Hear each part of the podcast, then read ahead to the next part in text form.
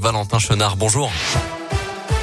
Bonjour Mickaël, bonjour à tous. À la une de l'actualité, quelques jours après les déclarations polémiques d'Emmanuel Macron sur les non-vaccinés et l'adoption à l'Assemblée nationale du pass vaccinal, les antivax étaient de retour dans la rue hier pour protester. Des chiffres en augmentation par rapport aux précédentes mobilisations. Ils étaient près d'un millier à se rassembler à Clermont-Ferrand, plus de 600 à Bourg-en-Bresse, 650 à Saint-Etienne et 500 au Puy-en-Velay. Les manifs se sont déroulés dans le calme.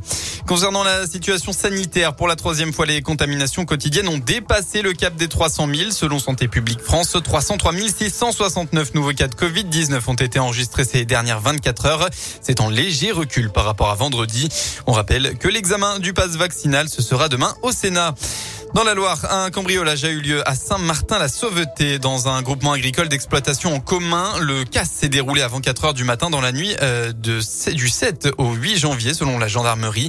Le contenu de la caisse et les bénéfices du groupement ont été dérobés, mais pas que. Les suspects ont aussi volé une soixantaine de volailles prêtes à la consommation.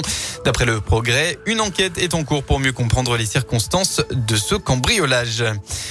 Dix ans après, ils attendent toujours de connaître la vérité. Wissam El Yamni, un chauffeur routier de 30 ans, est mort à Clermont-Ferrand le 9 janvier 2012. Il était dans le coma après avoir été interpellé par la police dans la nuit du 31 décembre au 1er janvier pour avoir caillassé une voiture.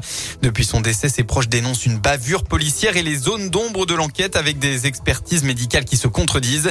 Alors que plusieurs affaires de violence policière ont fait la une de l'actualité ces dernières années, Farid El Yamni, le frère de Wissam, ne supporte plus la lenteur de la justice.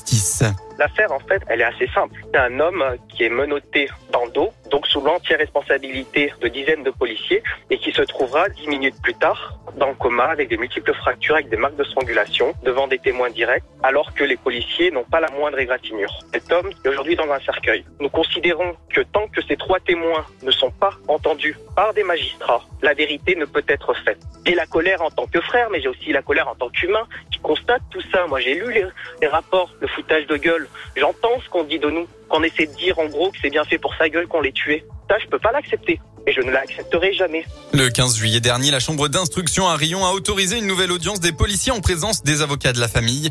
Mais elle a refusé d'entendre les trois jeunes placés en garde à vue le même soir que Wissam.